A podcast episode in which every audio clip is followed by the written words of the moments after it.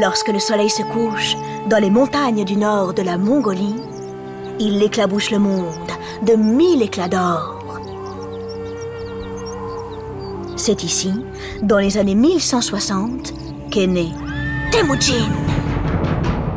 Lorsque le petit est sorti du ventre de sa mère, il tenait un caillot de sang à la main.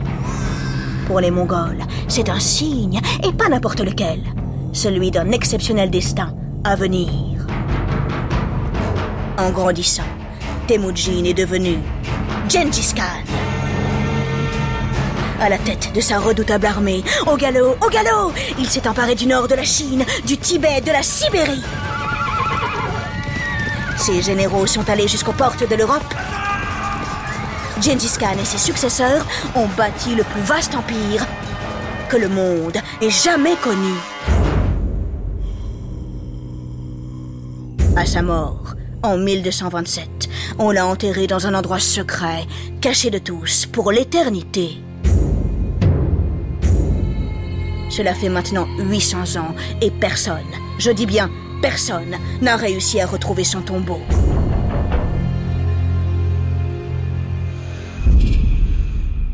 Percer cet incroyable mystère, c'est le rêve et la quête d'un grand archéologue français.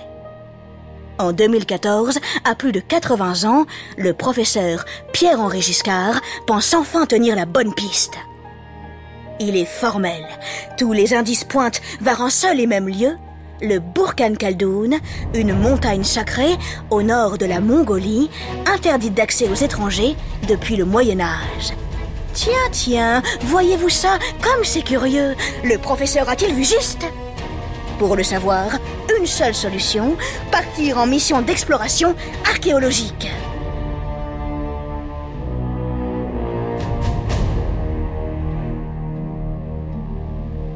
Accompagné par deux scientifiques et un réalisateur qui filmera tout, le professeur Giscard espère localiser, grâce à une technologie de pointe, l'emplacement précis du tombeau sans avoir à creuser ne serait-ce qu'un seul petit centimètre. La vache Rudement pratique L'enquête qui les attend est exceptionnelle, autant que dangereuse. Pour les Mongols d'aujourd'hui, Gengis Khan est un véritable dieu. Rechercher sa tombe, c'est tout simplement interdit. Nos vaillants aventuriers rentreront-ils en un seul morceau? Oh, Ou en quatre? Oh Ou en mille? Youpi Direction la Mongolie, nous partons à la recherche du tombeau de Gengis Khan.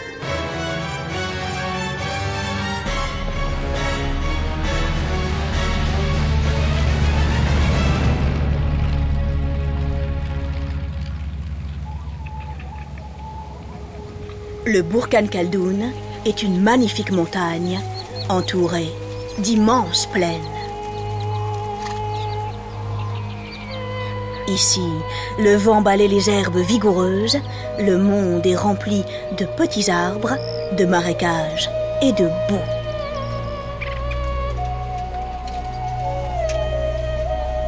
Nous sommes en 2014, à la fin du mois de juillet, il est à peu près 13h15, une jeep rebondit sur les cailloux. À l'intérieur, un, deux, trois, quatre. Hum, c'est bon, tout le monde est là. Le professeur Pierre-Henri Giscard, bien sûr, Julien Géry et Raphaël Hautefort, les deux scientifiques qui l'accompagnent, ainsi que Cédric Robion, le réalisateur. Les quatre hommes sont inquiets. La montagne est protégée par des gardes armés jusqu'aux dents. Pas sûr que ces gaillards acceptent de les laisser passer. Heureusement, le professeur Giscard est un grand savant reconnu par les Mongols. Espérons que cela pourra les aider un peu. Le cœur battant, les scientifiques pénètrent la zone de contrôle. Ça y est, ils sont arrivés devant la barrière. Durant de longues minutes, qui paraissent durer une éternité, on parlemente, on négocie, on discute avec les gardes.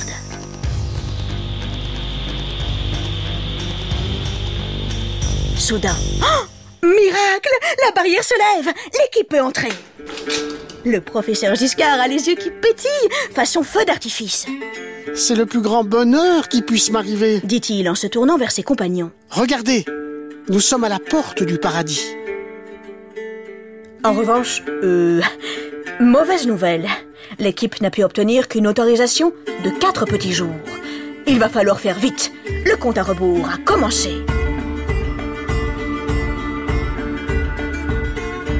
Avant de se lancer dans l'exploration de la montagne sacrée, l'équipe doit vérifier qu'ils cherchent au bon endroit.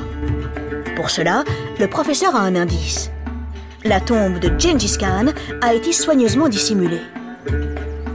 D'après une légende, les hommes de l'époque auraient même détourné une rivière pour la cacher. Si les scientifiques en retrouvent la trace, alors bingo Ils sauront qu'ils sont sur la bonne piste.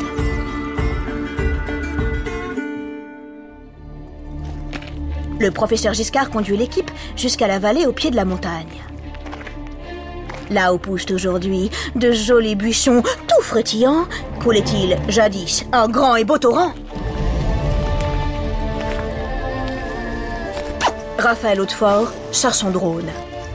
Grâce aux photos qui seront prises, il va pouvoir constituer un plan virtuel du paysage. Ce type de représentation est d'une précision époustouflante, elle permet de montrer chaque détail. En analysant les données ainsi obtenues, les scientifiques trouveront leur réponse.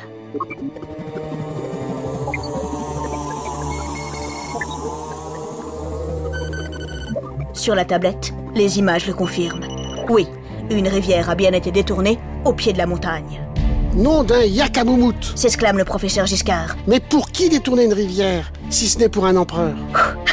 C'est une sacrée bonne nouvelle, c'est vrai. Mais ce n'est pas suffisant. Ils ont besoin d'autres preuves. Et puis surtout, bon chant de bonsoir, où chercher? À droite, à gauche, en haut, en bas? Le Burkhan Khaldoun, c'est véritablement immense et je te rappelle que le temps presse, chaque minute compte.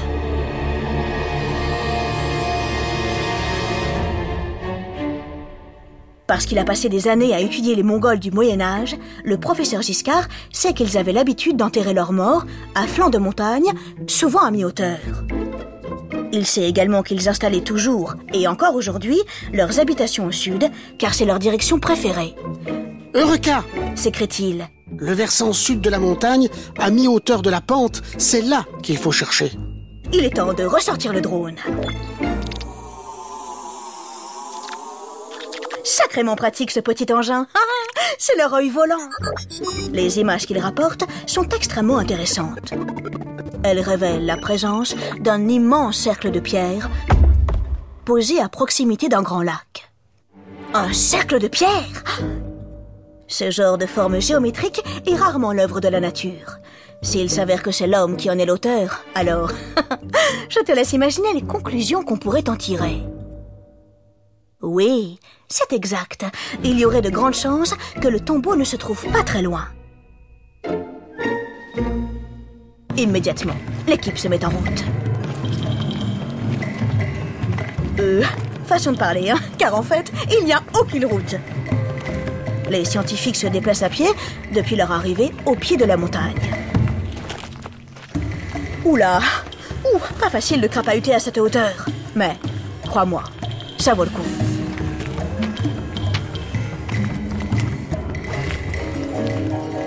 Le cercle de pierre est absolument. Comme si quelqu'un l'avait construit pour faire une cérémonie à l'intérieur.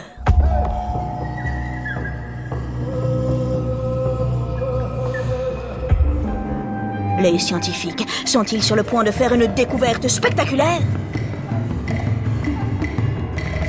Les mains tremblantes, Raphaël Hautefort sort la caméra thermique. Ce petit joujou permet d'observer sous la terre.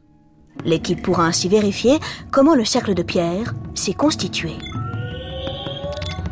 Les yeux rivés sur son écran, Raphaël analyse les données. C'est vrai que c'est assez perturbant. Commente-t-il. Mais, pour autant, désolé professeur, je crois que ce cercle est bien naturel. En revanche, certaines roches sont disposées de façon étrange, comme si quelqu'un avait changé leur position, mais plus tard, après la formation du cercle. C'est vraiment bizarre. Bon sang de bonsoir, mais il est naturel ou pas ce cercle? Hélas, pas le temps de poursuivre. Une terrible tempête vient de se lever. En un quart de seconde, le ciel vire au sombre. Le vent fait plier les arbres. La malédiction s'exclame tout à coup le professeur.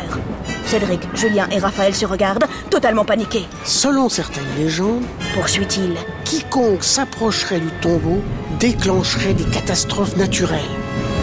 Génial Ça veut dire que nous nous approchons du but. Ça, poète poète On peut dire qu'il a un moral à toute épreuve, notre archéologue. Mais allez, vite, dépêchons Il faut monter les tentes pour s'abriter.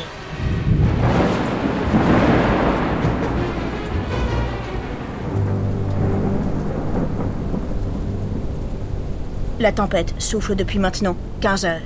L'heure est grave. Dans un jour, le compte à rebours sera terminé et pour l'instant, les scientifiques n'ont encore rien trouvé. Heureusement, il reste le sommet à explorer. Vaillamment, l'équipe se met en route. Cédric, Julien et Raphaël surveillent le professeur. Il est tout menu. Tu imagines s'il s'envolait?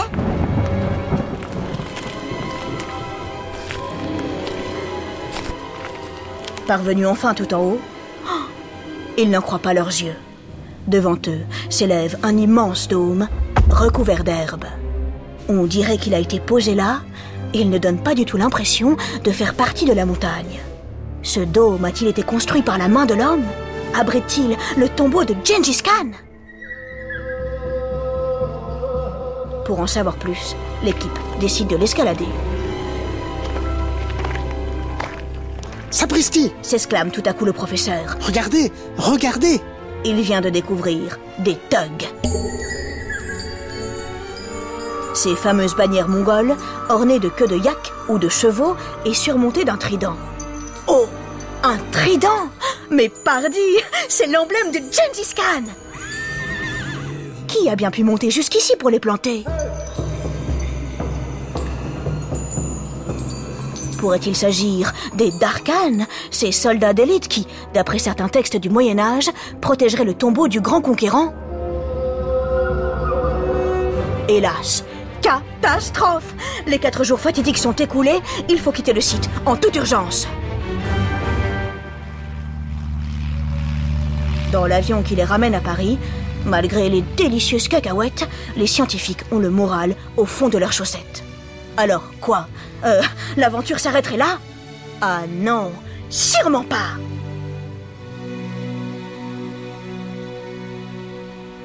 Juste avant de partir, ils ont réussi à prendre des photos du dôme avec leur drone. Ils vont les faire analyser par Tara Bezin, une grande spécialiste des sols très anciens. Elle seule pourra leur dire si le dôme est naturel ou s'il a été fabriqué par l'homme. Trois mois plus tard, Raphaël et Cédric sont dans le bureau de la spécialiste. Que va leur révéler Tara Bezin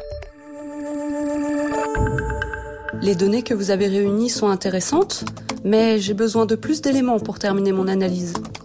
En fait, il me faudrait des informations sur le sous-sol. Tu sais ce que ça veut dire? Oui, oui.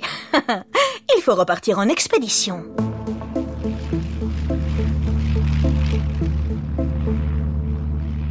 Un an plus tard, toute l'équipe est de nouveau réunie devant le Burkan Khaldoun. Les scientifiques ont apporté avec eux un géoradar. Cet outil leur permettra d'étudier la nature et la composition du sol sous le fameux dôme. Cette seconde expédition, tu t'en doutes, est aussi secrète et dangereuse que la première.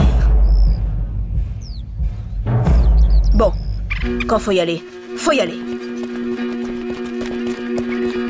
L'ascension de la montagne se fait au pas de course. Le professeur est essoufflé, il a du mal à avancer. Pour aller un peu plus vite et éviter que l'équipe ne se fasse repérer, Raphaël Hautefort continuera tout seul jusqu'au sommet. Courage, Raphaël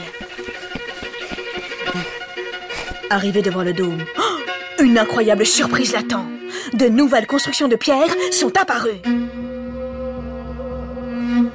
D'étranges formes, comme des signes, parcourent les pentes arrondies. On dirait des lettres ou des symboles.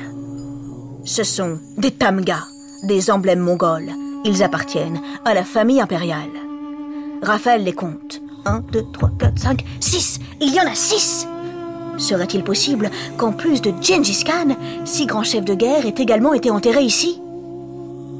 Reste à savoir si le tombeau du conquérant se trouve bien sous le gigantesque dôme. Le scientifique sort le géoradar, il fait ses relevés sans aucune difficulté.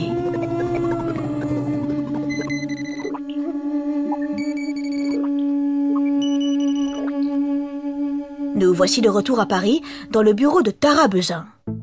Grâce aux nouvelles informations récoltées, elle peut enfin donner ses conclusions. Le dôme est composé de sable et de pierre. Il a donc bien été construit par l'homme. En plus, il a exactement la même forme que certaines tombes impériales chinoises. C'est votre monument funéraire. Pour qui d'autre, en effet, aurait-on construit cet immense dôme? Pour qui d'autre interdire l'accès à une montagne depuis le Moyen Âge? Les scientifiques ont réussi à percer un secret vieux de 800 ans. Ils ont retrouvé le tombeau du grand empereur. Et maintenant alors? Ah Que faire? Creuser et ouvrir pour voir ce qu'il contient? Eh bien, ceci, vois-tu Ce sera au peuple mongol d'en décider.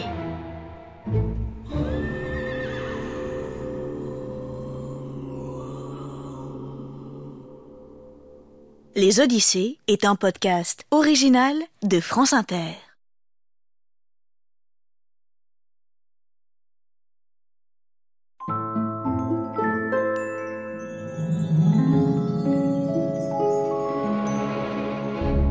Au fait, mais que veut dire Gengis Khan? En mongol, cela signifie souverain universel. Pourquoi universel? Parce que Temujin a unifié toutes les tribus mongoles. Grâce à lui, la Mongolie est devenue un pays.